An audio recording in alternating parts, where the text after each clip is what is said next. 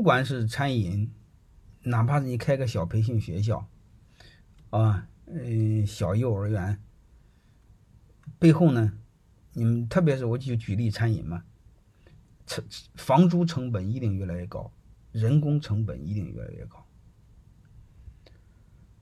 所以我想呢，你们怎么来降低成本，提高运营效率，就是把线上和线下结合起来。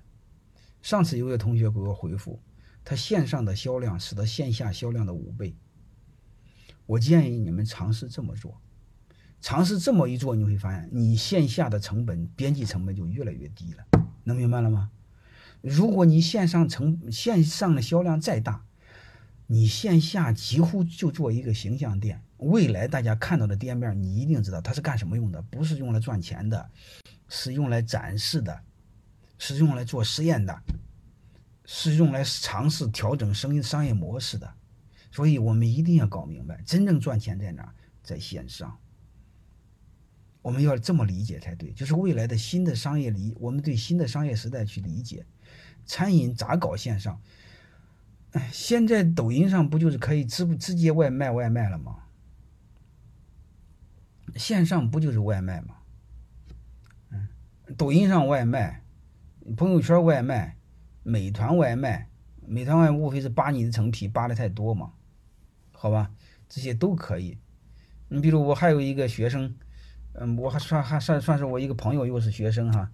如果你们年龄稍微大点，你看过《赢在中国》，你知道他是《赢在中国》的那个亚军，叫窦大海，你们知道吧？他是同济大学的博士，山东财经大学的教授。他今天给我发那个很好，发一个什么东西，我找找哈。他一个朋友把他的广告在在那个纽约时代广场给做了个广告，然后他就很开心，然后发给我看了看，然后我又我又我又我又给他这个聊了聊别的，他这个广告在纽约时代广场给搞了一下，嗯，然后我就给他说一句话，我说你这个做这个，呃，做这个外卖线上非常好。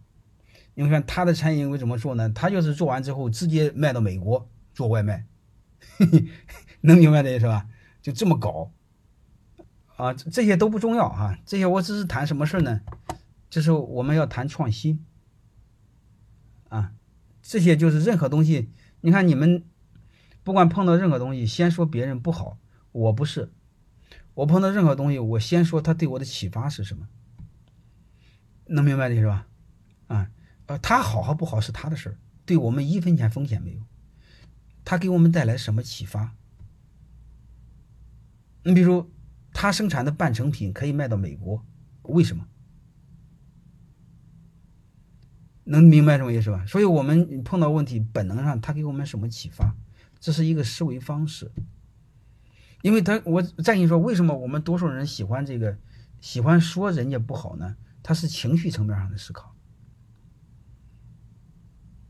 啊，你不要说人家黄了，没有用。你比如前天前两三年前最早做直播的什么花椒啊、丫丫呀，是不是做的都不大行？结果从去年前年开始，快手和这个抖音开始给做起来了。回答我为什么？能明白这意思吗？所以碰到任何问题，我们先别说不行，行不行是人家的事儿，我们先思考对我们对我们的启发是什么，对我们带来思考是什么。因为你本能的说不行，它是情绪层面的，就是思考的维度太浅，真正思考是往下，嗯，往下逻辑上对你的启发是什么？能明白那是吧？啊，你比如我们说那个，啊，瑞幸咖啡倒了，你会发现，他倒归他倒，他财务投资人乱倒乱搞被改，嗯，被逮起来被摘牌是他的事儿，但是你会发现，他投几个店那个线下的模式值得我们思考。啥意思呢？他线下的销量可以线上的销量，他那个尝试那个店是他线下的十来倍，而且他把模式给跑通了，能明白这是吧？所以类似这样东西，这个是值得我们思考的。啊，你不要管他是不是宣传，那些都根本就不要管他，你管他干什么？你比如我问你一句话，他实际上就做了五倍，他宣传十倍，我问你一句话。那是他的事，但是对我们有没有启发吧？能明白那意思吧？这对我们带来很多启发嘛？好吧，就类似的，他们和怎么做是他们的事还有一个，刚开始为什么他有这么大的量？他利用了人性喜欢赚便宜的逻辑。对啊，跟有同学说的病毒营销嘛，好吧？所以我们把这些这个这个把它理解透了。我如果再多说一句话，如果我们企业做成，是都好才能做成；如果我们企业做实，并不是都不好，是一定有至少有一个地方不好。好吧，大概类似，对我们很多事儿要去尝试去理解它。